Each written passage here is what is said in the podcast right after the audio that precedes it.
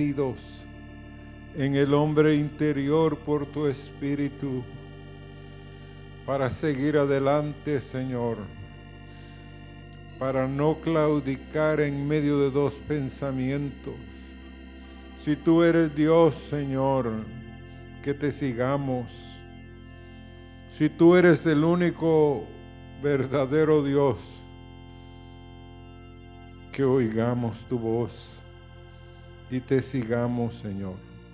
Ayúdanos a ser fieles, a tener un corazón, Señor, suave, tierno, quebrantado por la situación.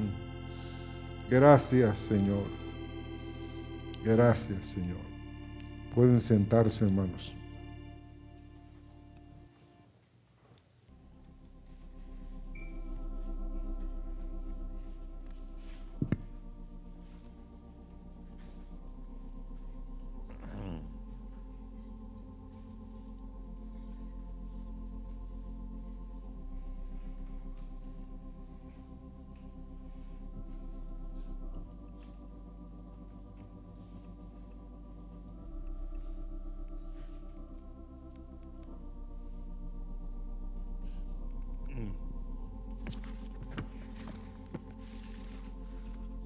Empezar esta mañana orando por dos peticiones.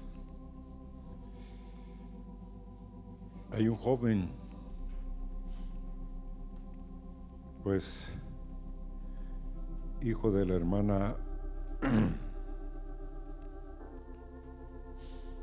Yoli Lau. Él es un joven de unos 50 años, más o menos y tiene un cáncer en su cabeza que le está presionando cierta parte de su visión.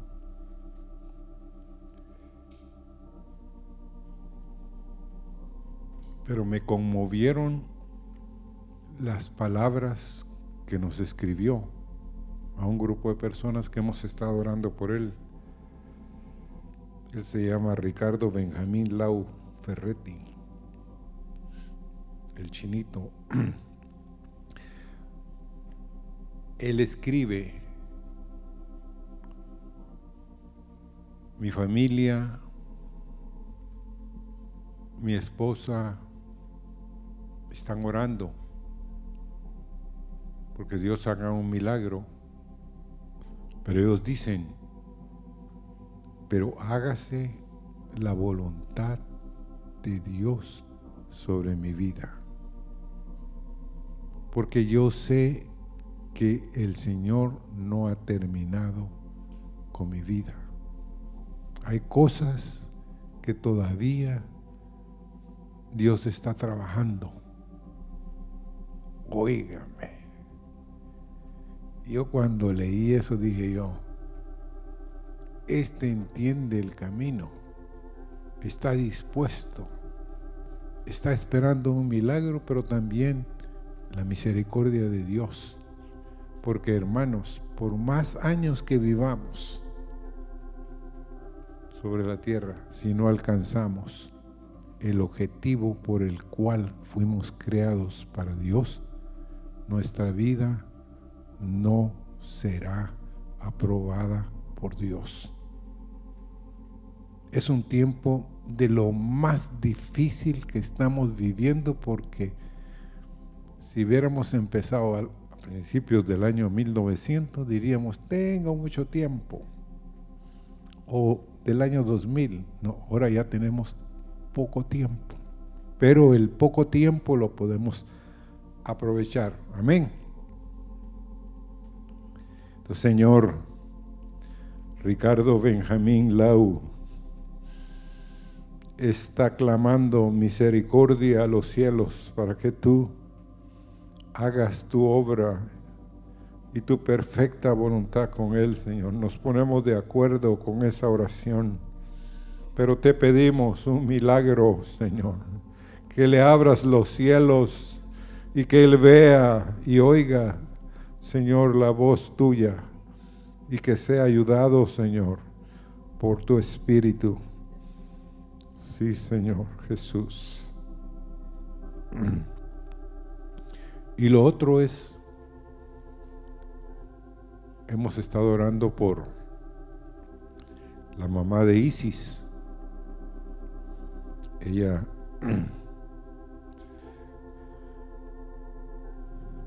de pronto empezó con señales de cáncer y de pronto todo su ser se invadió de nódulos de cáncer. Entonces le aplicaron quimioterapia y pero de pronto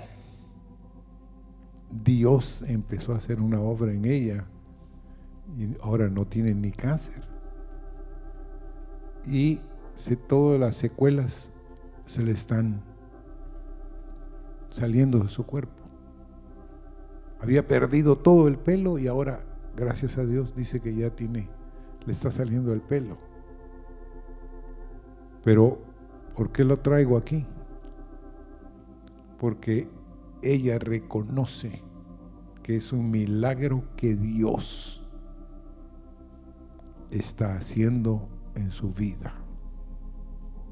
A pesar de que ella es testigo de Jehová o mormona. ¿Es? Mormona. Pero Dios es Dios, ¿sí o no? Y actúa como a Él le place. Señor, oramos esta mañana por la mamá de Isis, Señor. Señor, la hermana Moreno necesita un encuentro contigo. Ella reconoce tu mano, Señor, pero necesita que tu espíritu la toque y que ella pueda, Señor, correr. Ahora, Señor, que hay tiempo para correr. Ayúdala, Señor. Ayúdala, Señor. Esta mañana queremos hablar del día del perdón. ¿Han oído ustedes eso? En Israel es la fiesta del Yom Kippur. Es la sexta fiesta de las fiestas de Jehová. Pero pueden, yo me puse a pensar todos estos días, ¿cómo es posible que Dios le haya dado a Israel una sombra de lo que Él hace en las vidas? Pero ellos en un solo día, fíjense, que se afligían, en un solo día, que cuando había el templo, el sacerdote entraba, pues sacrificaban un cordero, pero el sacerdote ponía todos los pecados de todo un año, imagínense, sobre ese cordero. Y a ese lo sacrificaban por todo el pueblo. Y también había otro que lo mandaban al desierto para que pereciera en el desierto. Y en esa época, y en ese tiempo, Dios les dio a ellos un mensaje que hoy, en estos días, se va a hacer vida en muchos de ustedes, hermanos.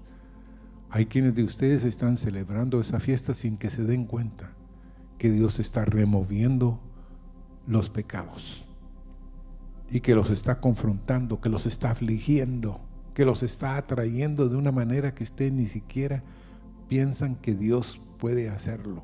Dios, como dijo una de las profecías, debemos de creer que Dios puede hacer la obra porque de Él es la obra.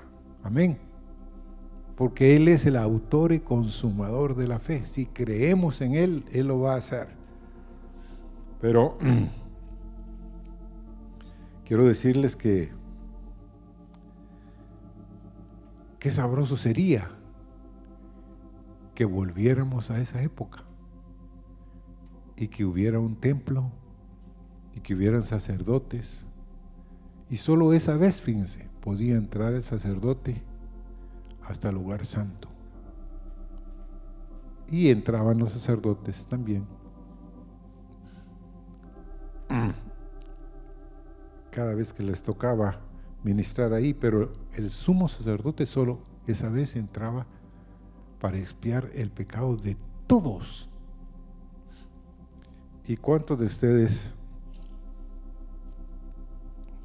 se dieron cuenta que en la guerra que se llamó después del Yom Kippur,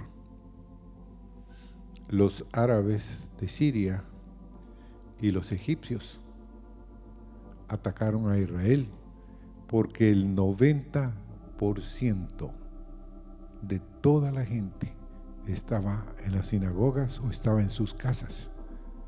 Y ese día se tenían que afligir, estaban en ayuno.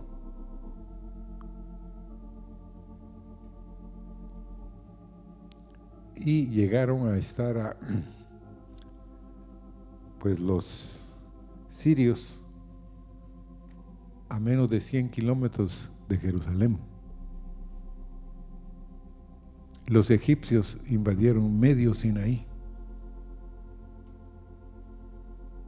Y en la reacción, tal vez algunos de ustedes han leído la historia, pero la primera ministra de esa época era Golda Meir. Y estaba en su casa. Y uno de los generales que estaba con los pocos soldados que habían en los, en los dos lados, el norte y en el sur, le avisó que los habían, estaban invadiendo y que habían entrado los tanques que era. Entonces, en ese día se tenían que afligir y tenían que guardarlo. Pero ¿por qué les estoy hablando de esto? Porque en el tercer día, después de que habían, porque dice que los sirios no podían creer, ya les habían dicho que ellos estaban, pero nunca pensaron de que todos los soldados estuvieran en las iglesias o en sus casas y que tenían licencia. Entonces los sirios no atacaron el último tramo. Los egipcios también se, se extrañaron que no había mayor obstáculo. Pero en el tercer día en adelante, ellos derrotaron a los sirios y derrotaron a los egipcios. Fue una guerra tremenda. Pero mucha de la guerra, si usted estudia eso, la peleó Dios. Y estudien, hermanos. Dios le habla a uno por cosas como esas. Bueno, entonces el Yom Kippur es una fiesta del perdón del pecado. Y el mensaje para nosotros es de que Cristo no solo cubrió los pecados, sino que Cristo removió el pecado. ¿Me entienden? Una cosa es cubrir los pecados y otra cosa es quitar los pecados. Él, Cristo, nuestro Señor, quitó los pecados. Están cubiertos con la sangre de Cristo. Ahora, ustedes se dirán, ¿cómo se limpia un pecador sin que la justicia sea transgredida o pasada por alto? En estos días, yo he estado meditando en esto que les voy a compartir. Y es esto. Hay una gracia especial para saldar con otras personas cuentas pendientes. ¿Aló?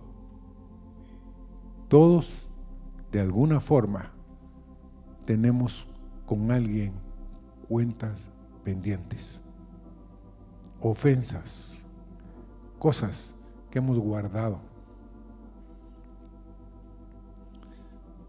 Y Ayer alguien llamó a mi esposa.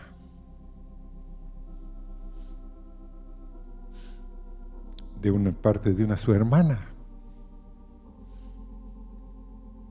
Y básicamente le dijo que esto se lo había guardado como 50 años. Imagínese usted. ¿Cómo puede uno guardarse 50 años una ofensa? Recordarla. Y recordarla. A ver.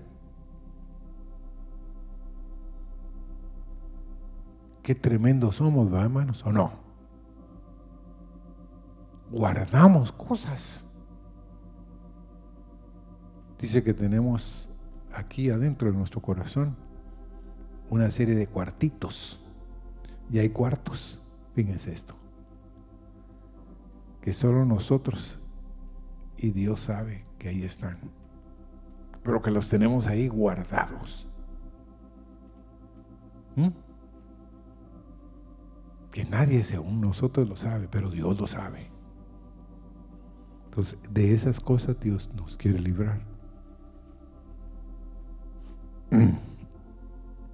Entonces, Dios quiere que nosotros, pues en este tiempo, empecemos a saldar las cuentas pendientes. Ah, no, yo no tengo cuentas pendientes. Hermanos, hermanas, jóvenes, señoritas, todos tenemos ciertas cosas en nuestro corazón que nos pueden impedir ser librados. Dios lo quiere hacer. Y no digamos, como dicen muchos, ¿va? por si acaso te ofendí, perdóname. No, no, no, el por si acaso es, no, te ofendí, punto, ¿ok? Perdóname. O no, nosotros sabemos cuando estamos pidiendo perdón o no, o solo decimos, mm, por si acaso la cosa pasó y que no sé qué, y que te dije, no, te ofendí, perdóname. Amén. Levítico 23, del verso 27 al 28. Dice, a los diez días de este mes séptimo será el día de la expiación. Tendré santa convocación y afligiréis vuestras almas y ofreceréis ofrenda encendida a Jehová. Ningún trabajo haréis en este día, porque es día de expiación para reconciliaros delante de Jehová vuestro Dios. El reconciliarnos no aplica a las buenas relaciones, sino a la anulación de una enemistad a la, a la solución de una disputa que tuvimos con alguien. Pudo haber sido, hermano, de hace muchos años. Tenemos que condonar, perdonar, anular. Y volviendo al caso, ¿verdad que hemos sido ofendidos, hermanos? ¿Mm? Hay personas que se han ido tal vez lejos y que están muy lejos de nosotros. Pero nosotros sabemos que algún día va a volver. Y como dijo una hermana, que iba a venir un su familiar de lejos. Y parece ser que ese familiar la había ofendido mucho. Y ella nos dijo algo, hermanos, que se me grabó y me dijo, el horno no está para bollos. Yo dije, ¿qué quieres decir con esto, hermana? Me dijo, es que no estoy lista para perdonar todo lo que me hizo. Entonces le dije, ya es tiempo que calientes un poquito el horno y que lo recibas porque uno sabe quién fue el que lo ofendió, ¿sí o no? ¿Mm? ¿Aló? no fue todo lo justo, todo lo recto. Entonces, pero ¿por qué les quiero hablar también de esto? Porque dice en Levítico 23, 29 y 30, porque toda persona que no se afligiere en ese mismo día será cortada de su pueblo. Y cualquier persona que hiciere trabajo alguno en ese día, yo destruiré al tal persona de entre su pueblo. Y ese fue el problema que tenía Golda Meir. Porque ella era en cierto sentido no ortodoxa totalmente, pero sí creía. Entonces él, ella iba a mandar a sacar a los soldados de las sinagogas. Mandó a suspender toda actividad porque corría en peligro de que los arrasaran. Entonces, dice aquí que ninguna persona que hiciere trabajo en ese día, yo lo destruiré al tal persona entre su pueblo. Imagínense, esas eran condiciones que tenían ellos para que Dios les perdonara todas las faltas.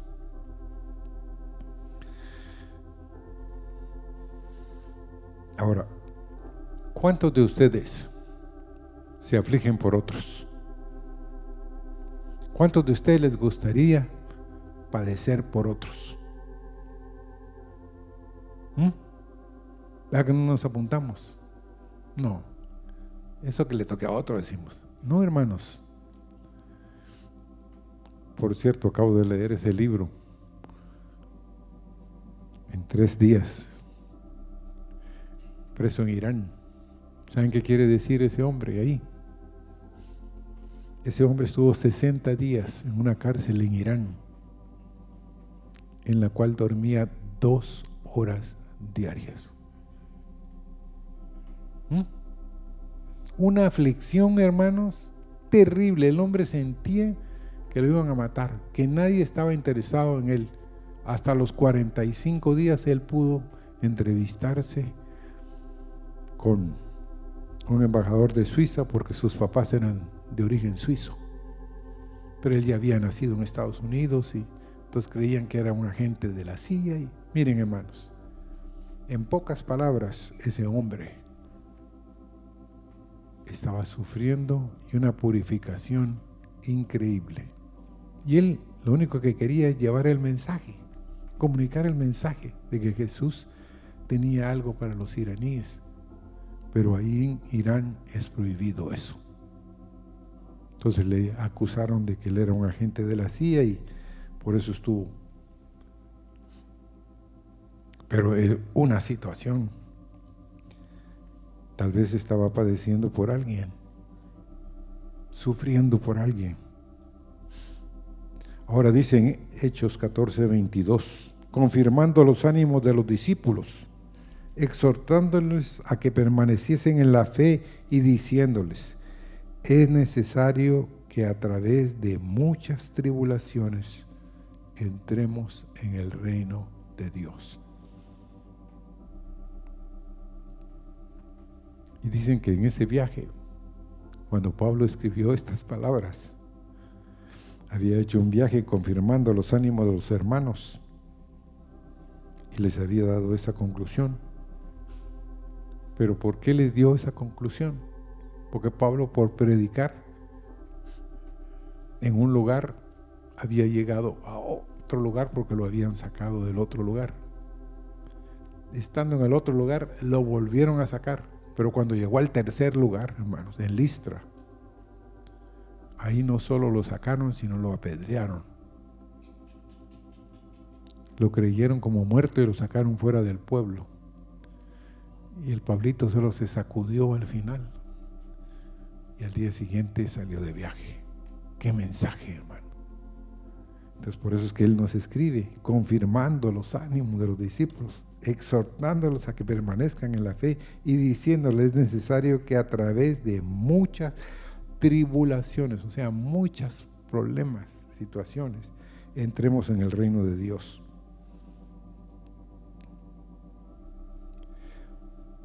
Y vamos a entrar, hermanos, después de la fiesta del perdón, a la fiesta de los tabernáculos. Algún día Dios va a celebrar con nosotros la fiesta de los tabernáculos.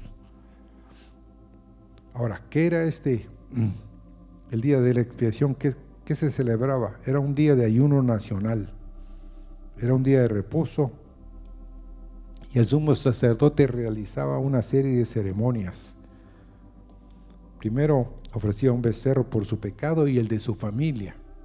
Después decidían qué macho cabrío, habían escogido dos machos cabríos, escogerían uno para Jehová y lo mataban si le ataban un hilo a Azazel y sacrificaban a uno de ellos y el otro lo llevaban al desierto.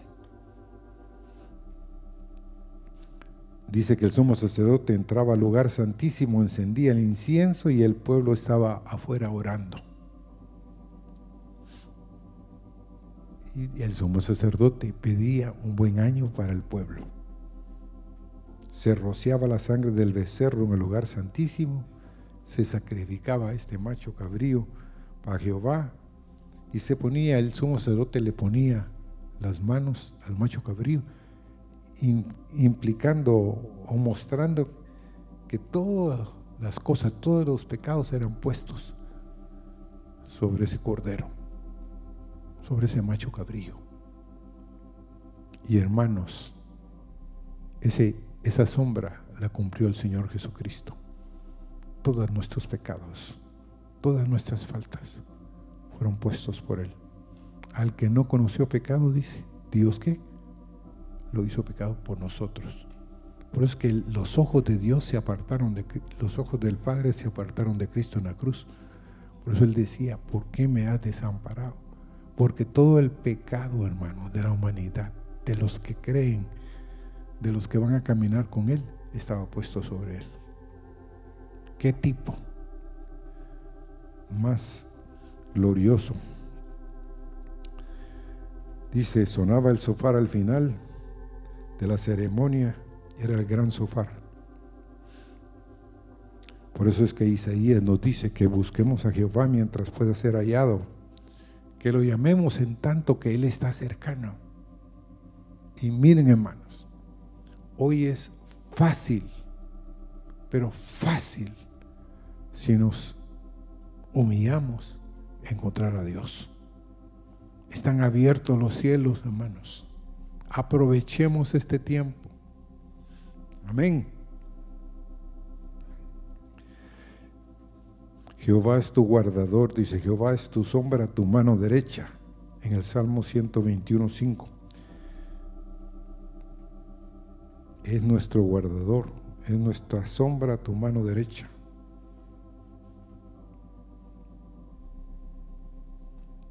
Entonces Dios quiere enderezar todas nuestras veredas todas nuestras cosas. Que pongamos, como dijo mm, el Señor a uno de los reyes, que pusiera todas las cosas en orden, porque iba a morir. Qué mensaje, hermanos, para ese hombre. Entonces dice que volteó su rostro hacia la la pared y empezó a decirle a Dios lo que había hecho. Entonces regresó a Isaías, dile, dile pues que le voy a dar 15 años más. ¿Cómo es eso? ¿Cómo Dios cambia? ¿Cómo Dios puede hacer, hermanos, que lo que nosotros creímos que iba a hacer, Dios lo torna? Por ejemplo, los de Nínive. ¿Cuántos de ustedes, al oír lo que Jonás hizo en Nínive, decimos, pero ¿por qué lo hizo? ¿Por qué se puso tan furioso con Dios? Porque ese profetas, yo le digo, Señor, me diste esperanza en Jonás. ¿Saben por qué, hermanos? Porque tan y sencillamente ese hombre, yo creo que se murió enojado con Dios. ¿Pero por qué? Porque toda su reputación estaba en juego. ¿Sí o no? Yo sabía, dijo él que no los ibas a destruir. ¿Cómo es eso? Entonces le dice Dios, ese es ellos de Nínive, no saben dónde está su mano derecha y su mano izquierda, pero se han arrepentido.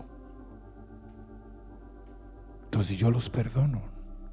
Qué tremendo. Pero el hombre le dice, no, estoy en contra. Molesto. ¿Cuántos de ustedes se molestan porque Dios no hace lo que ustedes creen que debe hacer? ¿Sí o no? Así somos. Ese hombre solo representó lo que nosotros somos. Y cuando Dios le levanta la, la calabacera, él se pone feliz. Pero al día siguiente que le pone un gusano y la seca y le empieza a dar el sol y parece ser de que no tenía mucho pelo. Nuestro querido Jonás le pegaba el sol de miedo, hermano. Arriba en la montaña, esperando en qué momentito Dios empezaba, empezaba a lanzar los rayos sobre los. Y de pronto Dios le dice, no, no lo voy a hacer. Pero todo por lo que he pasado, me metiste en el vientre de la ballena. Estuve ahí, te rogué. Si usted oye el, y lee las oraciones de Jonás, se da cuenta que el hombre ahí en el, en el vientre del pez se arrepintió de todas sus cosas, pero no cambió. Uno puede arrepentirse hoy, pero no cambiar, ¿sí o no? Solo Dios puede ayudarnos, hermanos. Amén. Ahora, la redención de Cristo, hermanos, es algo que fue ofrecida una sola vez para llevar los pecados de todos nosotros. Amén. Y aparecerá, dice la Biblia en Hebreos 9:28, sin relación con el pecado, para salvar a los que le esperan. Amén. Dice la Biblia también en Efesios 4:30, y no contestéis el Espíritu Santo de Dios, el cual fuiste sellados para el día de la redención. La redención, esta mañana quiero que usted entienda esto, por favor, oiga, la redención no solo perdona el pecado, lo quita. ¿Oyeron, hermanos? La redención de nuestro Dios, su sangre derramada, no solo cubre el pecado, lo quita. Si uno cree en su corazón que Dios puede hacer eso.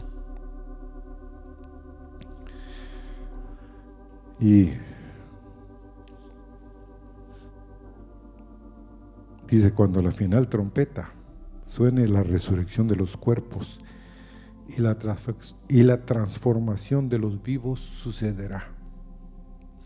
Dice Primera Tesalonicenses 4, 16 al 17.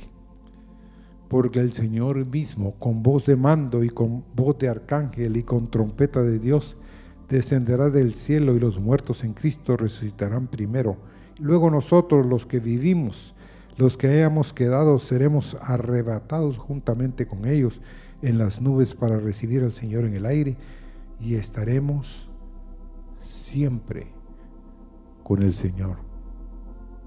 ¿Cómo? Siempre estaremos con el Señor. ¿Por qué? Porque Él somos parte de los redimidos a los cuales Él ha cubierto con su sangre. Y muchas veces Dios está mandando arrepentimiento a nosotros,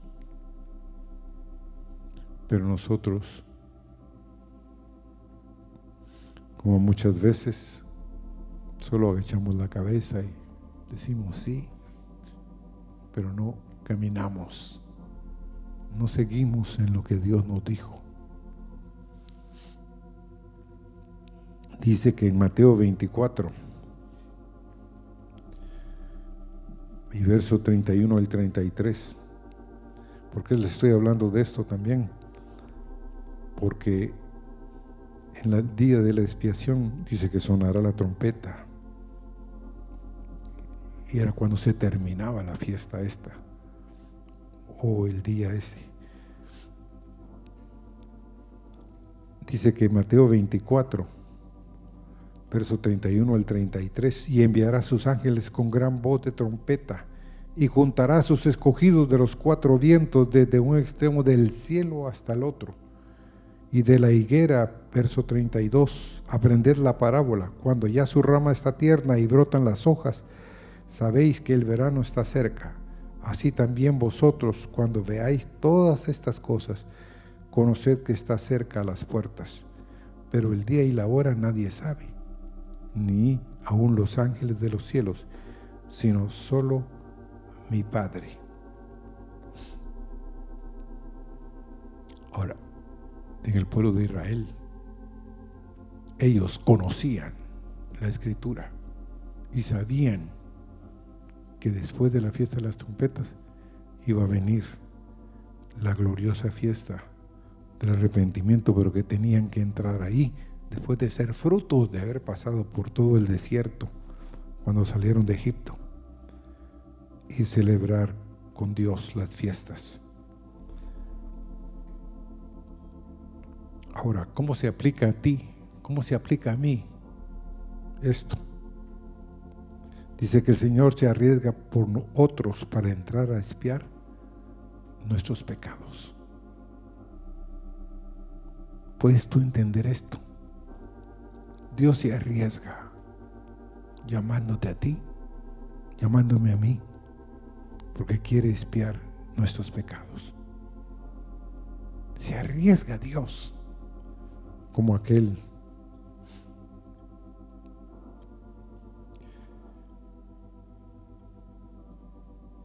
arcángel que le preguntó a Jesús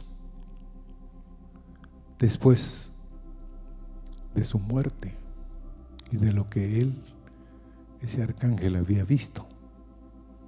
Le pregunta, ¿y cómo sabes que la obra va a seguir? Que los discípulos van a estar dispuestos a morir si solo son un pequeño grupo. ¿Cómo sabes tú? Entonces Jesús le contesta, confío en ellos. ¿Cómo? Pero no te crucificaron ellos. ¿Cómo no todos salieron corriendo? Imagínense. Y tú confías en ellos. ¿Sí? Confío en Juan, confío en Pedro, confío en Andrés, confío en Tomás y estoy casi seguro que el Señor posiblemente mencionó tu nombre. Confío en ellos, ellos van a seguir, van a tomar la estafeta, van a terminar. Hermanos, ¿no creen ustedes que Dios se arriesgó contigo y se arriesgó conmigo? para que sigamos proclamando las cosas de Dios. Ahora, quiero terminar esta mañana con muchos de nosotros, 1 Pedro 3, 17 y 18. Dice, porque mejor es que padezcáis haciendo el bien, si la voluntad de Dios así lo quiere, que haciendo el mal porque también Cristo padeció una sola vez por los pecados y el justo por los injustos para llevarlos a Dios, siendo la verdad muerto en la carne pero vivificado en el Espíritu. ¿Cuántos de ustedes han sentido que a veces padecemos injustamente? ¿Mm?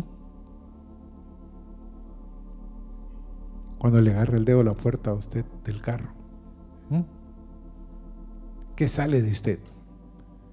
¿Por qué? Porque a mí, ¿verdad? Como Olafo. ¿Por qué a mí, Señor? ¿Por qué no a ti?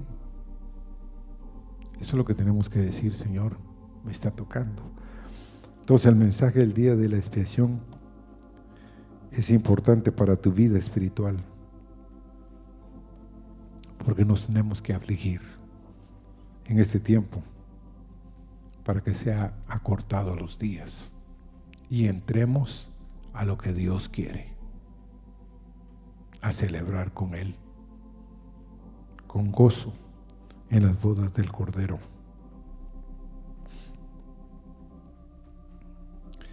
Y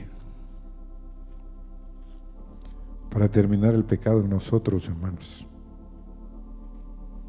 muchas veces Dios va a mandar a nosotros tribulaciones, angustias, enfermedades. Estemos listos. Que nada, oiga, nada impedirá que a veces padezcamos. Que entremos a la gloria de Dios a través de muchos sufrimientos. ¿Cuántos de ustedes viendo a José en la cárcel dirían que padecía injustamente? Yo pensaba así. No, Dios estaba preparando a José, hermanos, para gobernar todo Egipto. Pero él no estaba listo, porque posiblemente en la cárcel, hermanos, él empezó a meditar en todo, las cosas que le habían pasado. Y como se iba a hacer realidad sus sueños. ¿Mm? Pero salió de ahí, hermanos, y fue vestido. ¿Ya? Y presentó delante de Faraón. Yo me hago la pregunta, ¿cómo José sabía todos los pensamientos que Dios tenía para con Egipto? ¿Mm? ¿Cómo este hombre da el consejo? Que no era el consejo de José, era el consejo de Dios. En la relación con Dios, por eso es que dice que rama fructífera es José, que sale, las palabras salen fuera del muro. Pero miren, José, hermanos, padeció. Pablo padeció. La mayoría de los discípulos entregaron sus vidas para este mensaje. Hoy por hoy muchos hombres están padeciendo, hermanos. Sino que digan los de Ucrania, hermanos. Ahora, puesto que Cristo ha padecido por nosotros en la carne, nosotros también armados del mismo pensamiento, pues quien ha padecido en la carne terminó con el pecado. Primera Pedro Primera Pedro 4.1. Si Cristo padeció por nosotros en la carne, nosotros también armados del mismo pensamiento. Pues quien ha padecido en la carne, también terminó con el pecado. Después de que nos pasa una situación muy difícil, ya no somos los mismos. ¿Sí o no? Señor, en esta mañana queremos pedirte, Señor, la gracia en este tiempo para no expiar, para no dejar por un lado, Señor, tu trato con nosotros. Porque glorioso es, Señor, que tú estás removiendo de nosotros los pecados. Tú no solo quieres cubrir el pecado, sino quitarlo, Señor. Ayúdanos. Ayúdanos, Señor. Mm.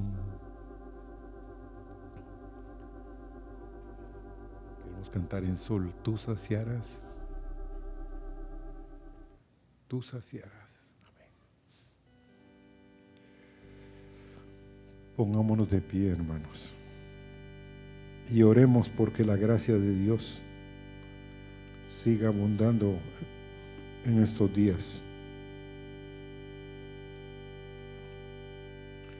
Tú saciarás el anhelo del corazón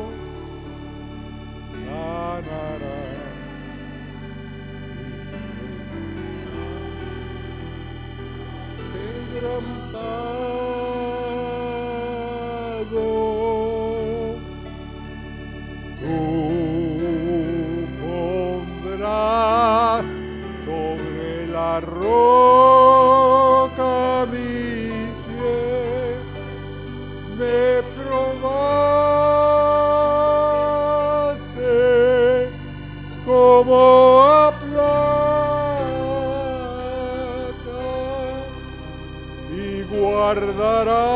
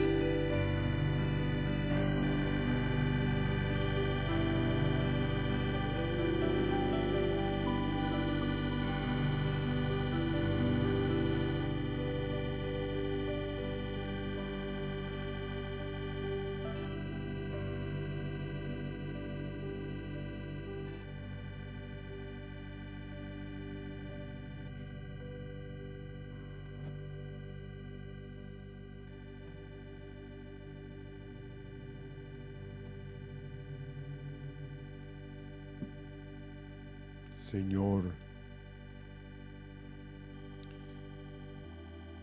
nos humillamos. Porque Señor, nos has tratado con ojos de misericordia. Nos has guardado, Señor, y nos has vendado. Pero Señor, llegará el día que pondrás sobre la roca nuestros pies y estaremos satisfechos al ver tu obra, Señor. Gracias en esta hora, Señor, porque las misericordias de Dios son nuevas cada mañana Grande es tu fidelidad, Señor. Gracias porque removiste. Vas a terminar el pecado en nuestras vidas, Señor. Aunque padezcamos, Señor. Aunque suframos.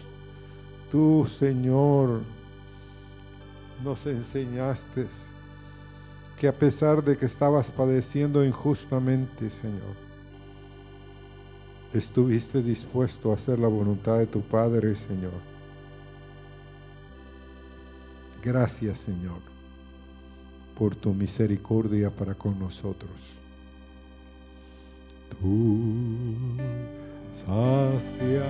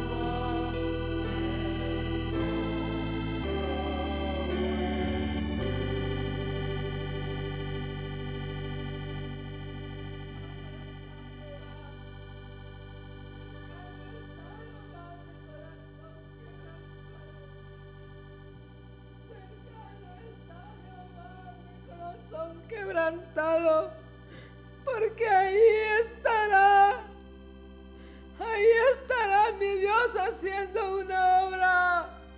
Solo en el corazón quebrantado podrá ser hecha la obra. Así será hecha la obra en cada uno de aquellos que estén dispuestos a que sus corazones sean quebrantados porque ahí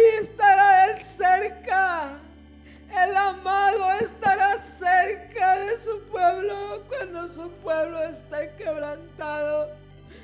El amado quiere estar cerca de su pueblo para darnos las cosas preciosas que Él tiene. Él quiere disfrutar con su pueblo de lo que Él tiene sus cosas eternas, Él quiere compartirlas con su pueblo. Pero su pueblo necesita estar dispuesto a ser quebrantado su corazón, dice el Señor.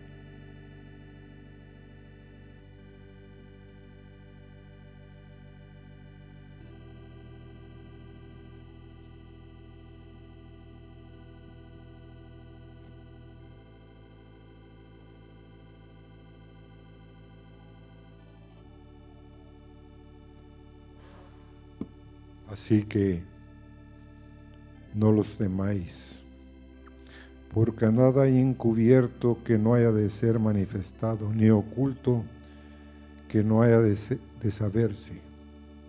Todo lo que digo en tinieblas, decidlo en la luz, y lo que oís al oído proclamado desde las azoteas. Y no temáis a los que matan el cuerpo, mas el alma no pueden matar.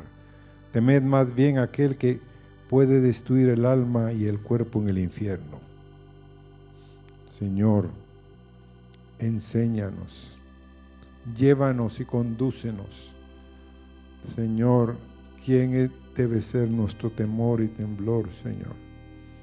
Es no agradar tu corazón, Señor. Gracias te damos en este domingo por estar con nosotros, Señor. Gracias, Señor. Queremos dar la bienvenida a Kevin. Kevin está